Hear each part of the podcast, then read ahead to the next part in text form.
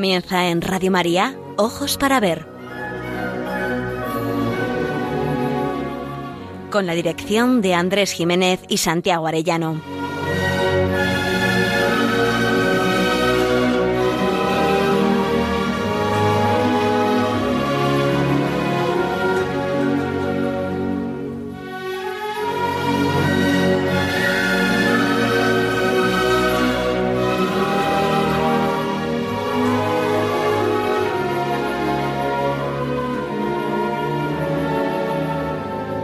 Días, saludamos a todos nuestros oyentes en esta nueva edición de Ojos para Ver que emitimos una vez más desde Pamplona para Radio María el primer y tercer martes de cada mes.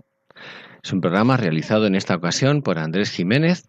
Hoy Santiago Arellano lamentablemente no puede estar con nosotros, pero tenemos en lugar de Santiago Arellano un invitado especial que paso a presentarles con mucho agrado. José Javier La Asunción, catedrático de Historia, ¿qué tal estás? Pues muy bien, ¿y tú, Andrés? Encantado de colaborar con vosotros. Pues muy bien, seguro, seguro que hoy vamos a aprender muchas cosas interesantes de tu mano sabia y experta. Y sabio y experto también Miguel Ángel Irigaray, como siempre, aquí al pie del cañón, que va a hacer también conmigo la labor de narración. Así que una vez que está ya todo el equipo presentado, nos dirigimos a todos ustedes con un deseo principal, aprender a mirar para aprender a vivir.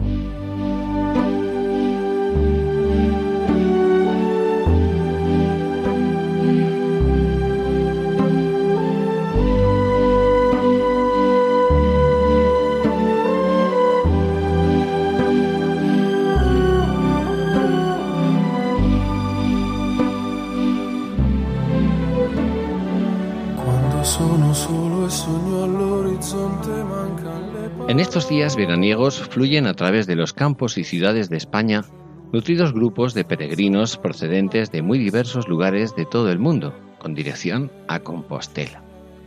Está próxima además la festividad del apóstol Santiago.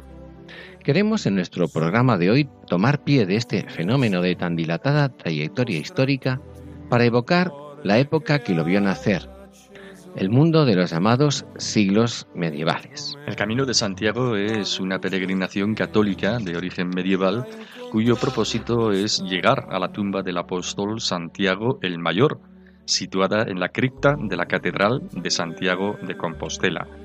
Ha sido y sigue siendo la ruta más concurrida y celebrada del continente europeo, un camino que recorre Europa, sembrado de numerosas manifestaciones de fe, de hospitalidad, de arte y de cultura que, en palabras de Benedicto XVI, nos habla de manera elocuente de las raíces espirituales del viejo continente. Instaurado después del descubrimiento de las reliquias de Santiago el Mayor a principios del siglo IX, la peregrinación a Compostela se convirtió, sobre todo desde el siglo XI, en una de las tres grandes peregrinaciones en la cristiandad, junto con Jerusalén y Roma. Camino de Santiago fue declarado en 1987 primer itinerario cultural europeo por el Consejo de Europa y Patrimonio de la Humanidad en 1993 por la UNESCO.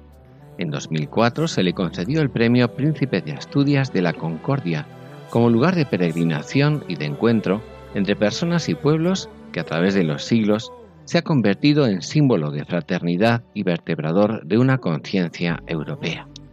Además, ha recibido el título honorífico y un tanto castizo de Calle Mayor de Europa. Aquellos años en los que el 25 de julio, festividad del martirio del apóstol Santiago, coincide en domingo, se denominan Año Santo Compostelano.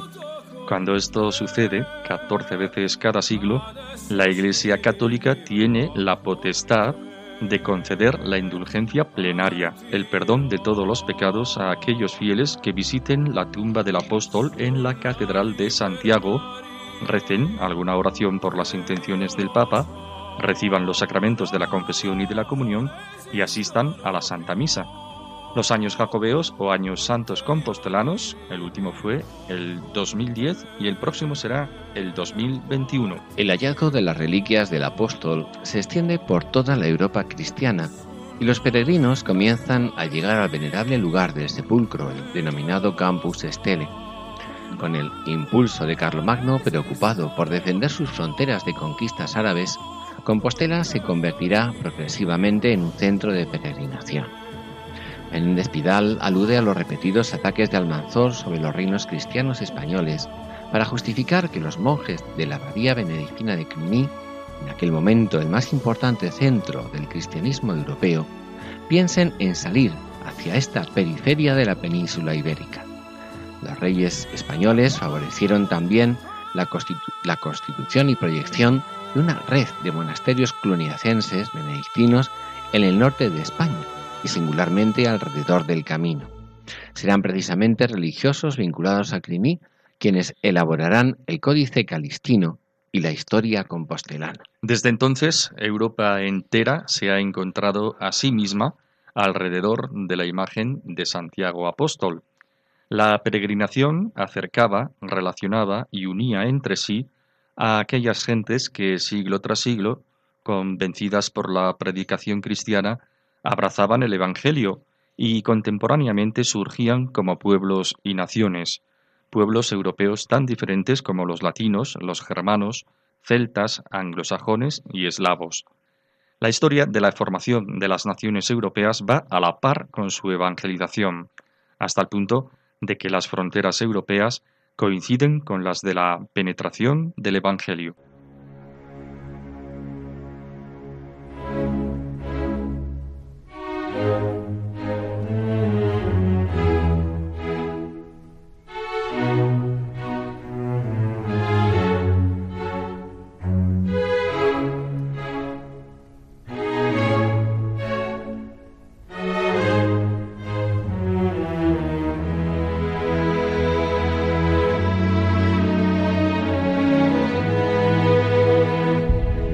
Para ver, el don de la belleza.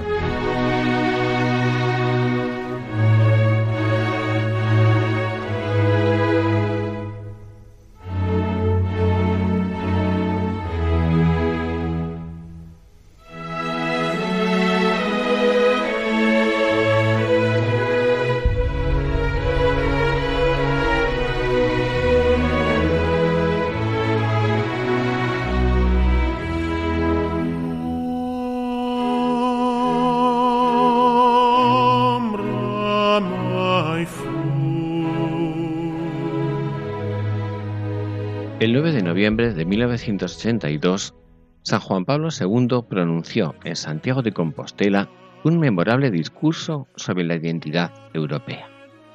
En él lanzó un reto. Y decía esto, desde Santiago te lanzo, vieja Europa, un grito lleno de amor. Vuelve a encontrarte, sé tú misma, descubre tus orígenes, aviva tus raíces, Revive aquellos valores auténticos que hicieron gloriosa tu historia y benéfica tu presencia en los demás continentes. Reconstruye tu unidad espiritual en un clima de pleno respeto a las otras religiones y a las genuinas libertades. Da al César lo que es del César y a Dios lo que es de Dios. No te enorgullezcas por tus conquistas hasta olvidar sus posibles consecuencias negativas tú puedes ser todavía faro de civilización y estímulo de progreso para el mundo. El Santo Padre explicaba cómo en torno a Santiago se ha constituido el alma europea. Desde los siglos XI y XII, bajo el impulso de los monjes de Cluny, los fieles de todos los rincones de Europa acuden cada vez con mayor frecuencia hacia el sepulcro de Santiago. Aquí llegaban de Francia, Italia, Centro Europa, los países nórdicos y las naciones eslavas, cristianos de toda condición social. Europa entera se ha encontrado a sí misma alrededor de la memoria de Santiago, en los mismos siglos en los que ella se edificaba como continente homogéneo y unido espiritualmente. Por ello, el mismo Goethe insinuará que la conciencia de Europa ha nacido peregrinando.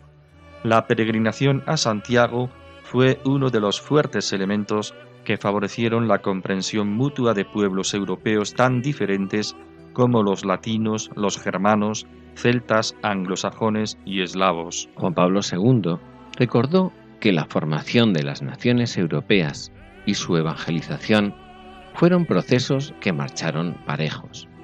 Después de 20 siglos de historia, no obstante los conflictos sangrientos que han enfrentado a los pueblos de Europa, y a pesar de las crisis espirituales que han marcado la vida del continente, se debe afirmar que la identidad europea es incomprensible sin el cristianismo y que precisamente en él se hallan aquellas raíces comunes, todo lo que constituye su gloria. Tras reconocer la vitalidad europea, el romano pontífice no escondía su preocupación por los síntomas de una crisis dramática en la civilización del viejo continente. Y mientras bendigo al Señor por haberlo iluminado con su luz evangélica desde los orígenes de la predicación apostólica, no puedo silenciar el estado de crisis en el que se encuentra al asomarse al tercer milenio de la era cristiana. La crisis alcanza la vida civil como la religiosa. En el plano civil, Europa se encuentra dividida. Unas fracturas innaturales privan a sus pueblos del derecho de encontrarse todos recíprocamente en un clima de amistad y de aunar libremente sus esfuerzos y creatividad al servicio de una convivencia pacífica o de una contribución solidaria a la solución de problemas que afectan a otros continentes. Finalmente, San Juan Pablo II veía en el espíritu de Europa una garantía de los derechos humanos con absoluto respeto a la autonomía del orden civil proponía el cristianismo como un faro de civilización para el futuro. Si Europa es una y puede serlo con el debido respeto a todas sus diferencias, si Europa vuelve a pensar en la vida social, si Europa vuelve a actuar en la vida específicamente religiosa con el debido conocimiento y respeto a Dios, en el que se basa todo el derecho y toda la justicia, si Europa abre nuevamente las puertas a Cristo y no tiene miedo de abrir a su poder salvífico los confines de los estados, los sistemas económicos y políticos, los vastos campos de la cultura, de la civilización y del desarrollo, su futuro no estará dominado por la incertidumbre, el temor, antes bien se abrirá a un nuevo periodo de vida. Tú puedes ser todavía faro de civilización y estímulo de progreso para el mundo. Los demás continentes te miran y esperan también de ti la misma respuesta que Santiago dio a Cristo. Lo puedo.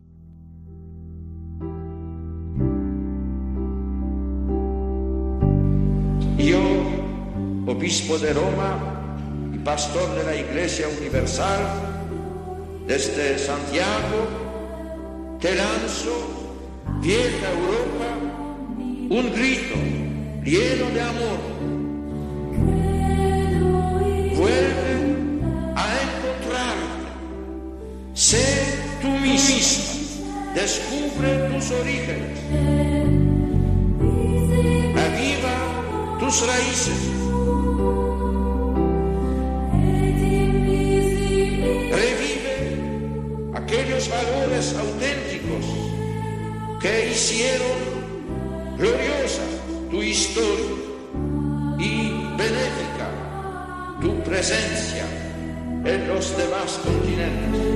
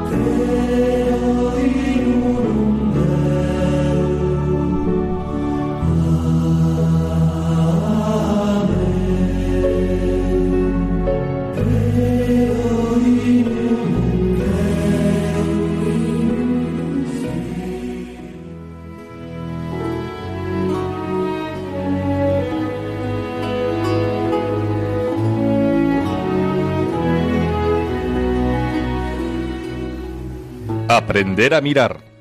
Ojos para ver. Radio María.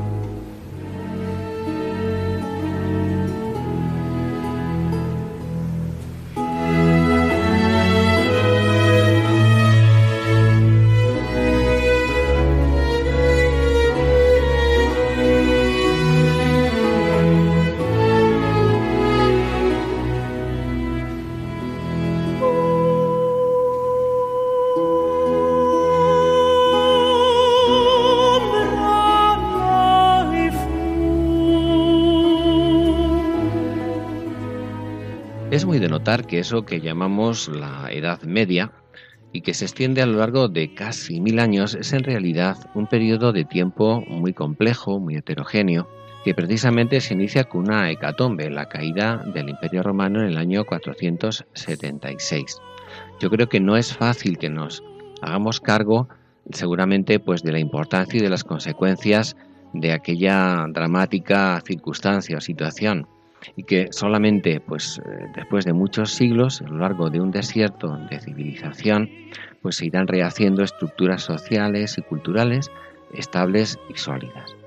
Me gustaría que José Javier como historiador pues nos comentara un poco eh, si esa denominación Edad Media ya de por sí quizás no está digamos cubriendo con una especie de etiqueta demasiado diríamos simple eh, un mundo pues cargado de muchos contrastes y donde hay un incluso un, valor propio, ¿no? no es simplemente una época intermedia entre la antigüedad clásica y la modernidad de quienes evidentemente pues le han puesto ese título de Edad Media, ¿no? que tiene algo valioso en sí misma que diríamos que aportarnos. Efectivamente, eh, la Edad Media es una época de enorme creatividad y fundamental para entender la Europa en su como civilización y nuestra Europa incluso actual. Eh, Edad Media, como sabemos, es un tópico creado por los renacentistas para, mm, diríamos, pues echar diríamos, pues una, un manto de negatividad sobre el periodo previo a lo que ellos consideraban la Edad de Oro, que se recuperaba, la Edad de Oro clásica, el recuperación del, el Renacimiento del mundo clásico, ¿no? Entonces ellos consideran que todo lo anterior, por no tener una, diríamos, una impronta tan directamente eh, del mundo clásico, pues es negativo, es, es una época intermedia donde no existe nada importante, pero no es así. Realmente es una época de gran creatividad donde se ponen las bases de nuestra civilización que luego, a partir de efectivamente del Renacimiento, conocerá una extroversión mundial, ¿no? Pero ciertamente al principio sí que había eso que podemos llamar a veces algo de oscuridad. En el momento en el que cae Roma, eh, los pueblos que llegan son pueblos bárbaros en el mejor y en el peor sentido de la, de la palabra, podríamos decir. No tienen, diríamos, una trayectoria estructurada de vida social, ¿no? Efectivamente son tribus en proporción al grado, digamos, de desarrollo económico, social, cultural del mundo romano están muy por debajo. Bárbaros, decían los romanos, ¿no? Pero sin embargo ellos aportan algo muy importante, sin lo cual hoy no se entendería Europa, y es la diversidad de lenguas. Nuestro patrimonio lingüístico es muy rico, y ellos aportan también en aquel momento de decadencia romana tremenda, de disolución de costumbres, de un verdadero decaimiento demográfico, hoy también lo estamos viviendo en Europa, ellos aportan sangre nueva, aportan, digamos, una, em, un enorme potencial demográfico y de esperanza y de, construcción hacia el futuro. Por tanto, incluso los bárbaros implican em, el nacimiento de una novedad respecto al mundo clásico que estaba en una gran decadencia. O sea que mm, quizás eh, habría que decir que en ese momento eh, esa diversidad que llega tiene una parte positiva. Muy positiva. Sin embargo, al mismo tiempo hay, diríamos, una desestructuración evidente también. ¿no? Que había empezado ya en el mundo romano. O sea, los bárbaros no destruyen el mundo romano. Esta es también una imaginación, diríamos, eh, que no corresponde a la realidad. Los bárbaros, en todo caso, abren un nuevo periodo histórico la decadencia romana se había iniciado antes, en el siglo III, y por cuestiones internas del propio imperio romano. Es decir, que los bárbaros se aprovechan en todo caso, por decir de algún modo, de unas circunstancias de gran decadencia de todo tipo, económica, social, política y también, como digo, moral. La decadencia, por ejemplo, de la familia romana, la falta de natalidad era tan importante en el siglo IV que hubo emperadores que intentaban, con leyes, como se intenta recuperar la natalidad, pues intentaban, digamos, de manera coercitiva eh, hacer que los romanos tuvieran hijos. Pero los romanos no querían tener hijos porque, diríamos, en algún sentido, su concepción del mundo estaba, por decir de algún modo, ya eh, decadente. faltaba esperanza, ¿no? Efectivamente. es muy parecido a lo que nos pasa Efectivamente. estos días. Estamos eh, ante un mundo, aquel era un mundo que se acababa y no se sabía el mundo que iba a venir y hoy estamos algo parecido. No obstante, es cierto que el mundo romano, que había tenido una, digamos, un esplendor eh, cultural impresionante en el Alto Imperio Romano, pues lógicamente es cierto que con la llegada de los bárbaros y con su decadencia se inician una serie de siglos de fermentación cultural muy importante en la que el cristianismo va a jugar un papel decisorio y decisivo, digamos, de eje vertebrador de esa fermentación cultural y que como tal fermentación implica, pues, eh, digamos, eh, la, eh, interferencia o la, o la, intromisión de elementos dispares y diversos que encuentran un alma que encontraron un espíritu nuevo, que encontraron una nueva unidad en el cristianismo. Pasamos, diríamos, de un esplendor romano ya caído a una nueva civilización que es la nuestra, que tiene sus raíces en Roma, pero que no es la civilización clásica, sino que es una civilización nueva, nacida también con la aportación fundamental del cristianismo como alma de Europa, porque es la que realiza la, eh, por decir modo, la gestación de las raíces de los fermentos clásicos con esos nuevos pueblos, esas nuevas eh, lenguas que venían de un mundo bárbaro, de un mundo no, nunca, nunca. Uno de los pilares quizás más significativos en este momento histórico de, digamos, de configuración de una nueva eh, forma de entender la vida, esta nueva etapa histórica que se inicia en estos momentos, mm, es sin duda San Benito. Efectivamente. Es un hombre que es, diríamos, romano y al mismo tiempo cristiano, ¿no? Y, diríamos, decide, en cierto modo, algo eh, paradójico, retirarse. Uno diría, caramba, pues si se retira, deja la cancha libre, en cierto modo, pues para cualquier cosa. Da, da la impresión de que aparentemente esa especie como de abandono del mundo que supone la vida monástica, va a suponer una resta, una mengua de energías espirituales, humanas, culturales, incluso en este escenario, pero no es así, ¿no? Efectivamente. Em, el mundo monástico, desde la visión de San Benito, es una auténtica escuela. Es una escuela de purificación de las propias pasiones, es una escuela de peregrinación interior para buscar la santidad y por tanto es eh, un venero de creación de, mm, digamos, de fuerzas espirituales que van a alimentar la alta edad media y que la van a fecundar. En ese sentido, hay que recordar, y todo el mundo, pues, eh, lógicamente lo entiende, que mm, la aportación que tendrán los scriptoria, los lugares de transmisión de la cultura clásica hacia el mundo medieval, es decisivo. Eh, por otra parte, mm, el mundo monástico no se entiende como un mundo cerrado, sino que verdaderamente va a ser un mundo, sobre todo a partir del siglo XI, en el que a través de los monjes benedictinos de Cluny y luego los monjes cistercienses van a ir creando eh, un ideal de trabajo que llevará a la roturación de Europa, creando en Europa una civilización agraria como no ha existido nunca en la historia del mundo por su enorme, digamos, em, em, extensión, la roturación del campo europeo, la creación de aldeas en torno a los monasterios, la creación de nuevas técnicas agrícolas, el enseñar a los campesinos esas técnicas, es, un progreso y es un prodigio que en pocas civilizaciones se puede encontrar. Es decir, que de una búsqueda espiritual, el ideal del monje no es hacer cultura humana de ningún tipo, sino es buscar a Dios. Una cosa muy mm. significativa también es que cuando, eh, incluso en la misma vida eclesial, parece que vienen momentos de oscuridad, pues de repente aparece un monje que ocupa la silla de San Pedro pues estoy pensando en Hildebrando, ¿no? O algún otro. Eh, bueno, pues los, gregorios, ¿no? Los, grandes, los grandes papas son medievales, son monjes, ¿no? Efectivamente. Tenemos eh, en España también, pues, eh, grandes monjes, luego obispos, que son muy importantes en el mundo de la Reconquista, por ejemplo. Por supuesto, has mencionado a Gregorio VII, el monje Hildebrando, de Cluny, que es el gran, digamos, restaurador del papado como autoridad espiritual universal de Europa, como cabeza espiritual, cultural, rectora, moral también de, esta nueva civilización que llamamos Europa. Es decir, el monje que ha buscado como peregrino interior su santificación se va a convertir en el gran, eh, digamos, eh, civilizador, por decir de algún modo, en el gran eh, constructor, creador de la conciencia de Europa. Es muy interesante porque nosotros a veces llevamos una vida marcada por la modernidad de escisión, ¿no? O contemplación, o acción, o vida cristiana, o vida profana. Parece como que lo vemos todo marcado por esa dicotomía, ¿no? Por esa especie de, contraposición. Cuando quizás lo genuinamente cristiano, lo genuinamente católico es que la gracia y la naturaleza no son enemigas, no están contrapuestas, sino que se complementan, en cierto modo se requieren, las dos entre sí se, se, ayudan de alguna manera en nuestra vida concreta, práctica. ¿no? Hay otra cuestión que creo que es interesante y es que también la vida monástica ha tenido mucho que ver en esto, es la presencia del latín, no solo de la diversidad de las lenguas, pero también es muy importante esa lengua vehicular común que va a ser el latín a lo largo de todos estos siglos y que va, por ejemplo, a permitir, entre otras cosas, que haya un trasiego, una comunicación, un intercambio de, conocimientos y de saberes entre escuelas monásticas, escuelas que nacen en torno a las sedes episcopales, por ejemplo, a lo largo de toda Europa, ¿no? Y no solamente hay intercambio y comunicación de conocimientos, sino de maestros y de alumnado incluso, ¿no? Efectivamente.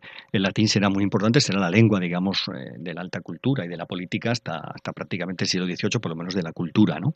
En Europa.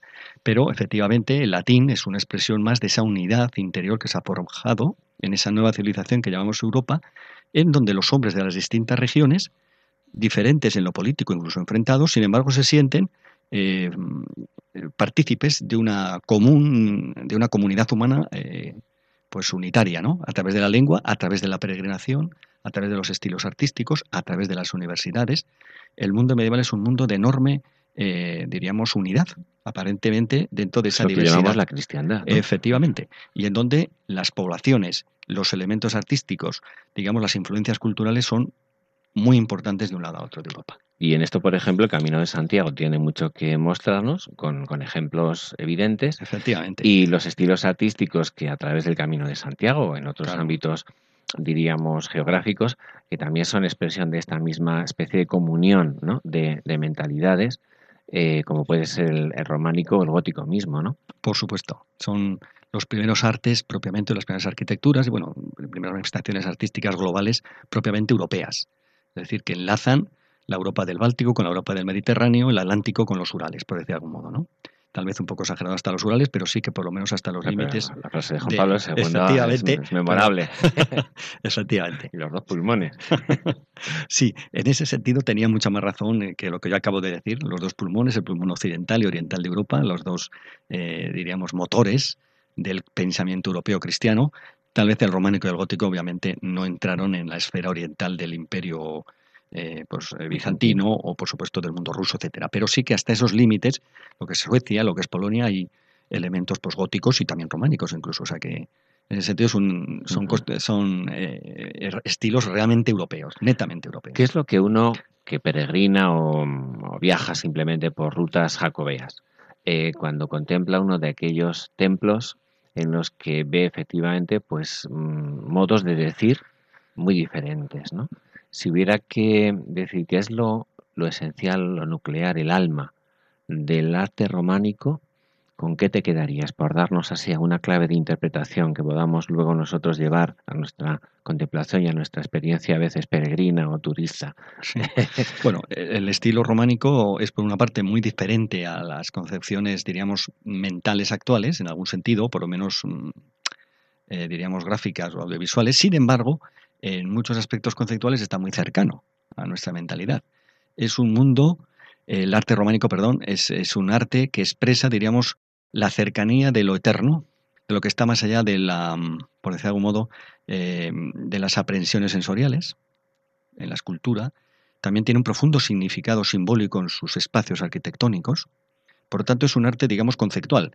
En este sentido, el arte contemporáneo es un arte muy conceptual, exige un conocimiento previo de ciertos aspectos. Si no, nos quedamos como, en algún sentido, como, bueno, eh, fríos ante la obra. En la cáscara, ¿no? En la cáscara. El arte románico, que a veces nos sorprende por sus figuras tan atrevidas, tan extrañas, por tan hieráticas, sin embargo, tiene una profunda, digamos, eh, impronta de eternidad, por tanto, de creación de un mundo sagrado, de, pre- de expresión, quiero decir, de expresión en nuestra, en, en nuestra cotidianidad o en nuestra esfera sensorial de un mundo inaprensible a los sentidos. Por eso es tan extraño y en ese sentido es eh, muy, eh, ha sido, ha sido muy eh, importante, digamos, en la, en la recuperación para los artistas contemporáneos de algunos conceptos de libertad del arte sobre las formas sensoriales, eh, de expresión conceptual de, o sea que por tanto es un arte profundamente, diríamos, espiritual, que exige un acercamiento, diríamos, con cierto conocimiento para no quedarnos simplemente en la anécdota. El arte gótico, en cambio, es profundamente naturalista en algunas cosas, en las figuras. Eh, Es un arte amable, es un arte de, una expresión de, dulzura, de naturalismo, de cercanía, de la bondad del mundo. Frente a la expresión de la eternidad en el tiempo, estaría eh, la expresión de la bondad de la creación. Este sería el arte gótico. El mundo es bueno, Dios es bueno, se ha dado un mundo a crear en donde la bondad, el amor, la pasión de Cristo que nos ha redimido, es eh, ese corazón o ese Jesús eh, redentor del hombre, juez, pero redentor del hombre que muestra sus llagas, es, diríamos, la expresión del amor. San Francisco de Asís es, lógicamente, en este sentido, el artista, cantor, poeta de, los orígenes del gótico. ¿eh? La belleza de la naturaleza, la armonía de todas las criaturas, el amor como relación entre los hombres. Ese es el arte gótico más amable. ¿no? Y sin embargo, estilos comunes y abiertos a la originalidad, expresiones ambos de la belleza humana y de la grandeza y el misterio de Dios. Vamos a seguir adelante en nuestro camino de hoy.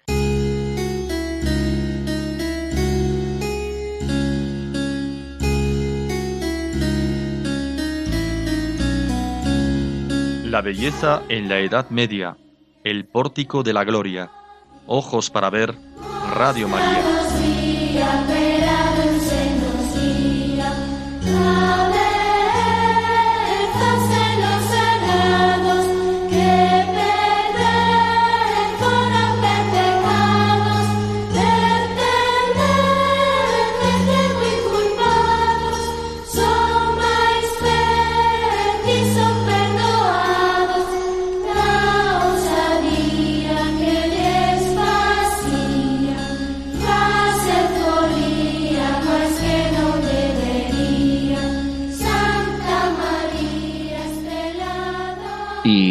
Bueno, pues vamos a partir de la actualidad más, más reciente. Eh, una de las de los acontecimientos culturales de estos días, precisamente, quizás más eh, significativos, es la reinauguración, si se puede hablar así, del pórtico de la Gloria en la eh, Catedral de Santiago de Compostela. hemos venido hablando del arte, de la civilización cristiana presente y de alguna manera casi casi naciente a lo largo de esos siglos de la Edad Media. Y aquí es donde eh, la belleza medieval se nos muestra como esplendor de la verdad y reflejo de la gloria, nunca mejor dicho, ¿no, Javier? Efectivamente. El día 2 de julio, como sabemos, con presencia de la, Su Majestad la Reina Sofía, se, digamos, se culminaba y se inauguraba al público ese periodo largo de restauración de 10 años del Pórtico de la Gloria. Yo, lógicamente, pues no he podido verlo todavía en directo y aunque hay opiniones diversas sobre, pues, eh, digamos, el resultado final, todo el mundo alaba la, diríamos, la, la majestad, la majestuosidad que, que la, la, policromía en parte original que se ha recuperado, pues nos permite ver una obra verdaderamente magnífica, ¿no? única casi en el mundo, por lo menos de, de aquel arte románico, de aquella escultura románica en plenitud, ya casi abierta hacia el gótico, de ese finales del siglo XII del maestro Mateo. Esa maravilla de la policromía que a veces nos es tan ajena, tan desconocida, ¿no? Porque lo que nos queda a nosotros a veces es la piedra desnuda con el paso de los años y las mil vicisitudes y a veces se piensa que quizás el románico, los siglos medievales eran siglos de oscuridad. Y sin embargo, ese tópico de la oscuridad, ¿no? Frente a los siglos de las luces que vendrán después, sin embargo, cuando uno contempla estas maravillas, ¿no? las piedras góticas de León o de Chartres o Amiens, o cuando uno ve estas fachadas o esas portadas maravillosas, llenas de color y de, y de vida, qué diferente concepción del mundo la que se nos ha trasladado y la que quizás si somos capaces de leer en la piedra. Eh, qué diferencia, ¿no? Sí, el pórtico de la gloria eh, servía como catequesis, ¿no? Era la Biblia de los pobres, ¿no? Función fundamental de la escultura románica.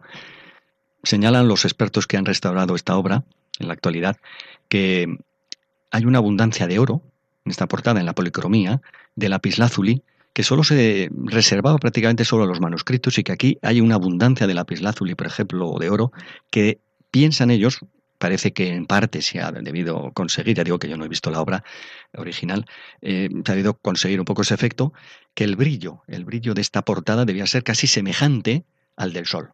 O sea que eh, nosotros hemos sido educados estéticamente en una, sobre las esculturas del pasado, una visión eh, verdaderamente también eh, que no es la real, una visión neoclásica.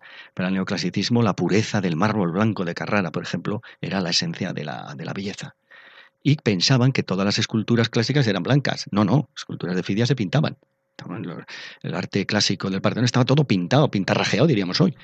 Y el arte románico también estaba pintado. Pero a nosotros eso nos parece que es, eh, entendemos desde España, ¿no? La policromía de la escultura, pero en madera pintada. Pero nos parece que la piedra, pues el, hemos sido educados, ya digo, en esta estética, pero el mundo antiguo pintaba las cosas, el clásico y el medieval. Entonces, bien, el pórtico de la gloria, pues ahora parece que brilla en su esplendor original, en gran medida, recuperado. Sí. Por otra parte, en cuanto a, digamos, eh, a enseñanza de Biblia de los pobres, es un pórtico majestuoso. Estamos ante una obra cumbre en lo, en lo formal, por la belleza de las formas que el maestro Mateo es capaz de imprimir a la piedra. Decía, por cierto, Gerardo Diego en un poema que también la piedra, si hay estrellas, canta, referido precisamente a Santiago de Compostela, no al pórtico. Bueno, pues nosotros verdaderamente podemos, y invito a todos los oyentes a que si pueden, pues nos acerquemos cuanto antes a Compostela a ver esta, esta maravilla. ¿no? ¿Y cómo se contempla un pórtico románico como este? Pues efectivamente hay que ser... Que no sea como este. Tan maravilloso como este es difícil encontrar, ¿no? Pero bueno, tenemos eh, otras maravillas en nuestra península ibérica, en España y en otras partes del mundo, ¿no? Lógicamente de, portadas románicas. Bien, eh, yo voy a daros unas indicaciones sobre la temática de esta portada que es maravillosa y que recoge diríamos, pues eh, la enseñanza de la Iglesia sobre el presente, sobre el pasado y sobre el futuro. Nos colocaríamos en principio, diríamos, como cualquier peregrino que llega a Santiago y nos colocamos enfrente del gran pórtico. Eh, tenemos tres grandes puertas arqueadas y tres, mm, digamos, eh, tres grandes escenarios. El escenario central, el pórtico superior, el pórtico más elevado, es la gloria, es el futuro, es el futuro que nos espera. Sobre el parteluz, la figura elegante, sonriente, majestuosa, ya con unos eh, aires casi góticos de Santiago Apóstol.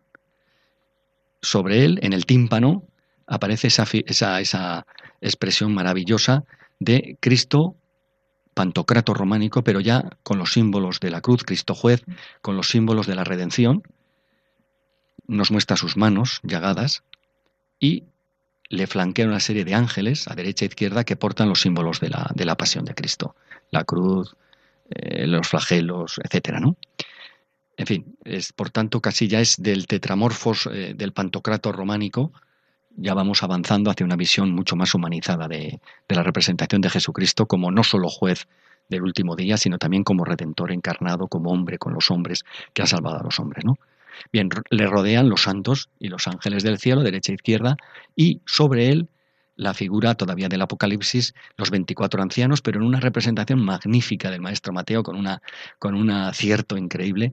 Esos 24 ancianos muestran diversos instrumentos musicales, todos ellos extraídos de la, de la música del mundo medieval, y no están en acto de adoración, de canto, sino que están como ensayando, están mirándose, están como, como preparando ese gran concierto que va a ser eh, el canto del santo del gloria a Dios, ¿no?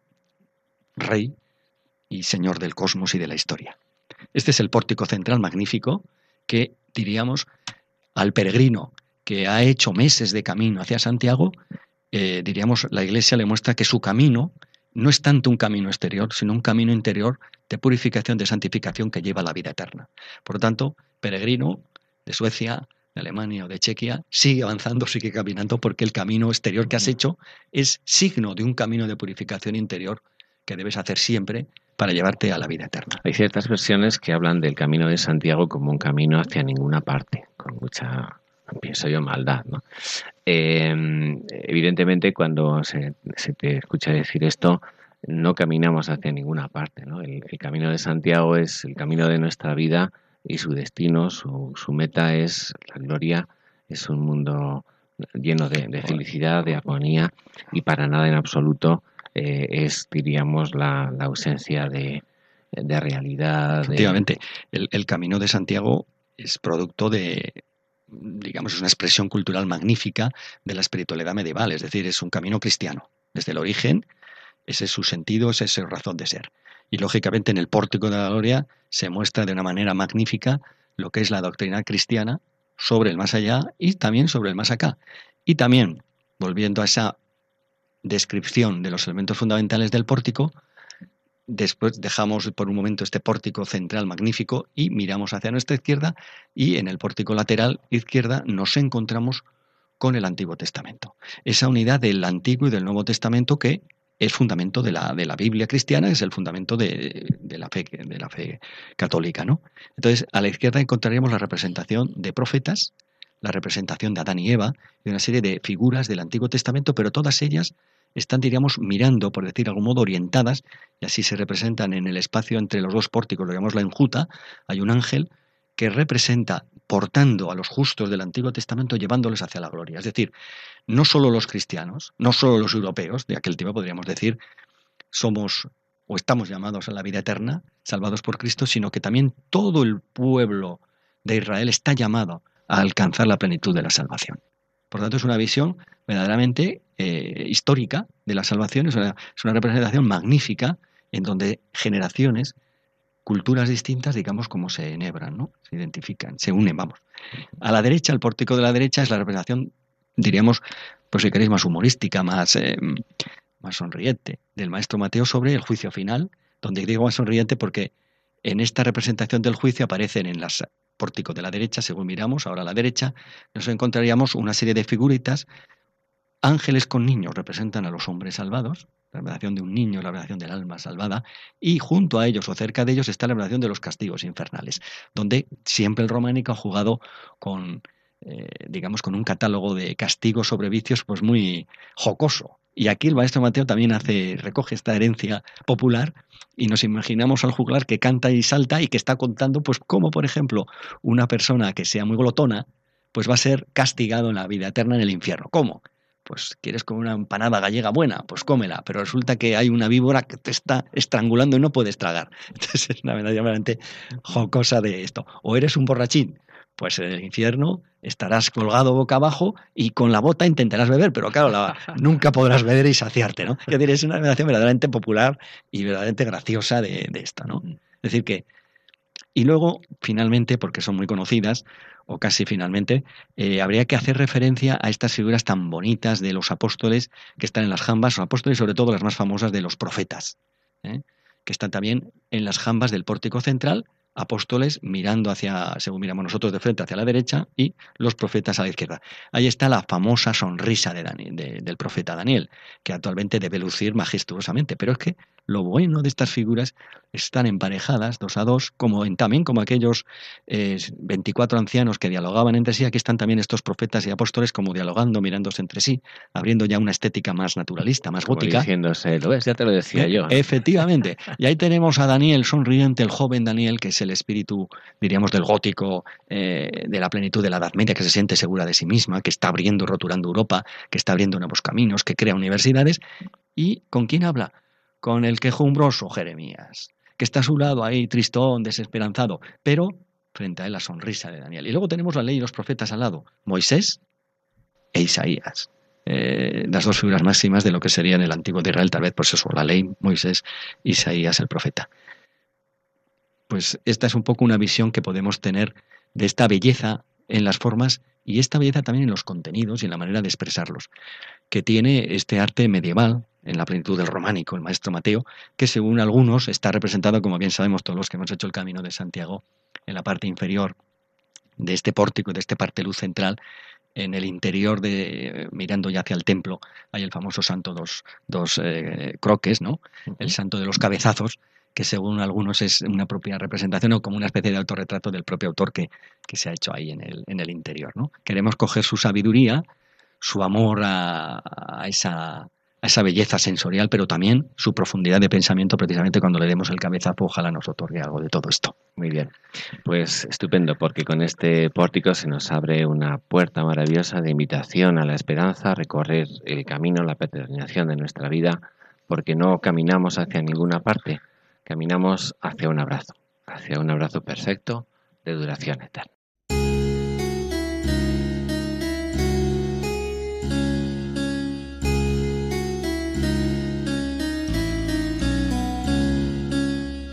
El camino de las artes. Ojos para ver.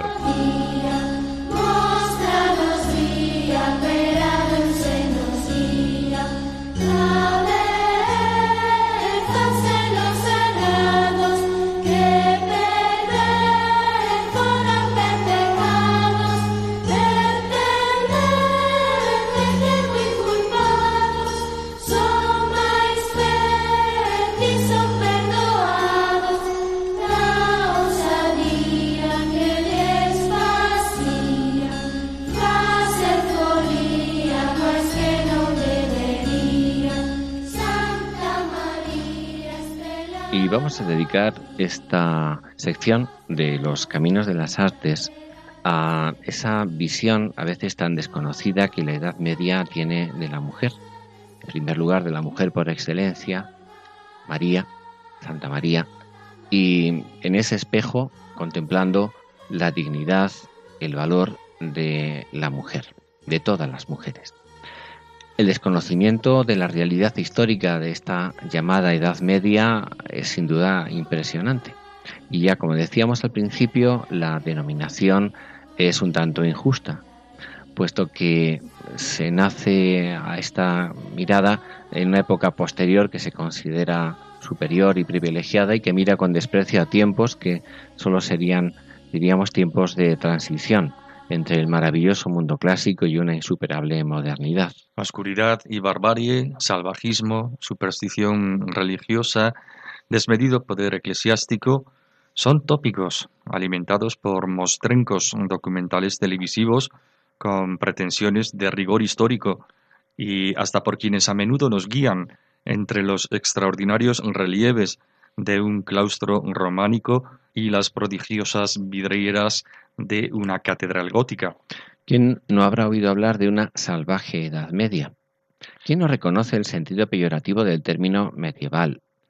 Y perdone la ironía, pero en estos siglos nuestros, llamados de progreso y civilización y que han presenciado dos guerras mundiales, los campos de concentración, Hiroshima, los hornos crematorios, el Gulag, la legalización del aborto y la eutanasia, las armas de destrucción masiva, el terrorismo y los genocidios en masa, ¿cómo no horrorizarse y despreciar el salvajismo de los tiempos en los que se esculpían las portadas de Reims, Amiens, el Pórtico de la Gloria, o se elevaban las vidrieras de la Sainte-Chapelle de París o las de la Catedral de León, se fundaban las universidades o se pintaban la cripta de San Isidoro y los ábsides de las iglesitas de Taúl? Pero en fin, volvamos al corazón de la Edad Media y en concreto a la música. Paseemos entre los vestigios de aquellos tiempos y evoquemos melodías como las de nuestras cantigas medievales. Las cantigas de Santa María, escritas en idioma galaico y mensuradas musicalmente en la corte del rey Alfonso X el Sabio a mediados del siglo XIII, constituyen una de las colecciones más importantes de la literatura musical de todo el medievo. El propio monarca es autor de no pocas de estas composiciones. Se trata de un conjunto de 427 piezas musicales en honor a la Virgen María. La mayoría son cantigas que cuentan milagros sucedidos con la intervención de la mujer, que en estos siglos del medievo es venerada especialmente como la criatura humana más excelsa y espejo de lo mejor de la humanidad misma. La devoción mariana estaba en auge en este siglo y participaban en ella religiosos y caballeros. En este ambiente el rey alentaba en sus cantigas a poetas y juglares para que dedicaran sus esfuerzos e inspiraciones a la Santa Dama. La importancia de las cantigas de Alfonso X reside en aspectos literarios, musicales y pictóricos.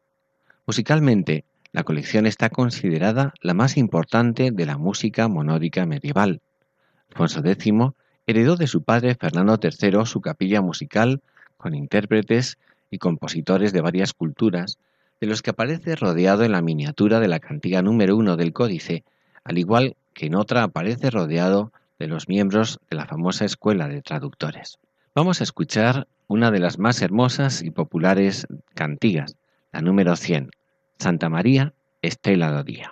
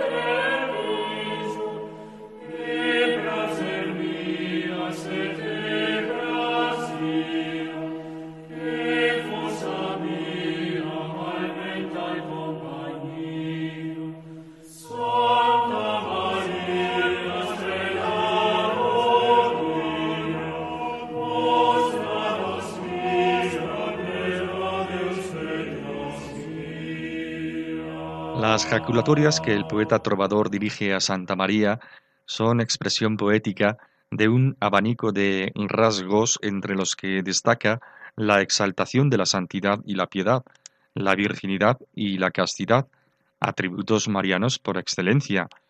En las cantigas se propone a María como modelo, se exalta su nobleza, su misericordia y su merced cuando se pretende estimular la confianza en ella como consoladora de afligidos.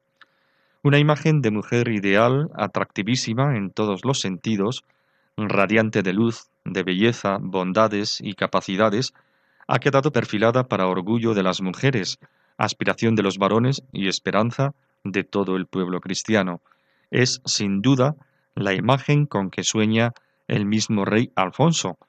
En otras palabras, esta figura bellísima de cuerpo y alma es la suprema contestación a las aspiraciones del hombre del medievo. Un dato que con frecuencia se omite tanto al exponer la época medieval como la historia de la condición de la mujer es el alto valor que los siglos cristiano-medievales tienen de ella.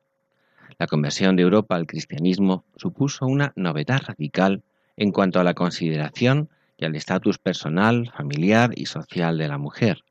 Así lo afirma, por ejemplo, Regine Pernuz, una grandísima medievalista francesa, en un libro que recomendamos de corazón, La mujer en el tiempo de las catedrales.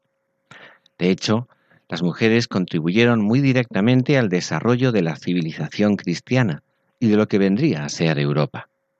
Así es de gran importancia el modelo de matrimonio aportado por el cristianismo, sobre todo en contraste con la subordinación de la mujer hacia el marido en otras culturas y civilizaciones.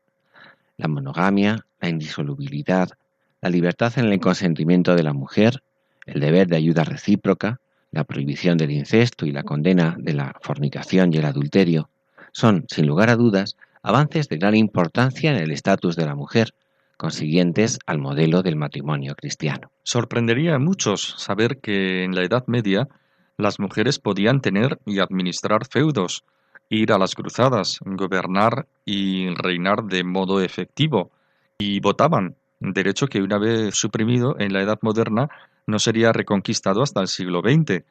Las abadías femeninas eran centros de estudios de primer nivel, y en ellas se alumbraron algunos de los primeros nombres de la literatura germánica, anglosajona y franca. Es bien conocido el caso de Santa Hildegarda de Bingen.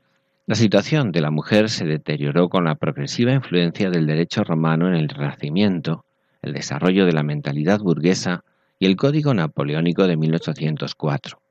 Como ha señalado un buen conocedor de la historia social europea, el carácter no cristiano de la modernidad e incluso sus connotaciones anticristianas son causa importante de la regresión del papel social de la mujer que se ha vivido en los últimos siglos.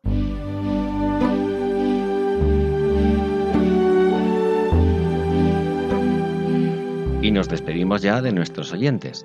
Esperamos que el programa haya sido de su agrado y le recordamos que el contenido del mismo, tanto en su formato gráfico como sonoro, puede encontrarse en la dirección electrónica www.labellezaquesalva.es.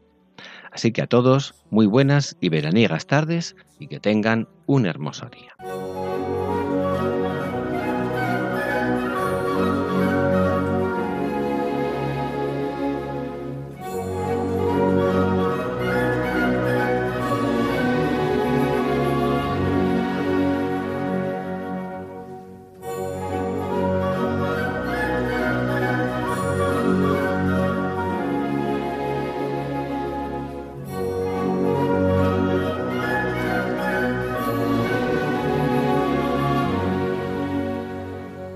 Finaliza en Radio María, Ojos para Ver.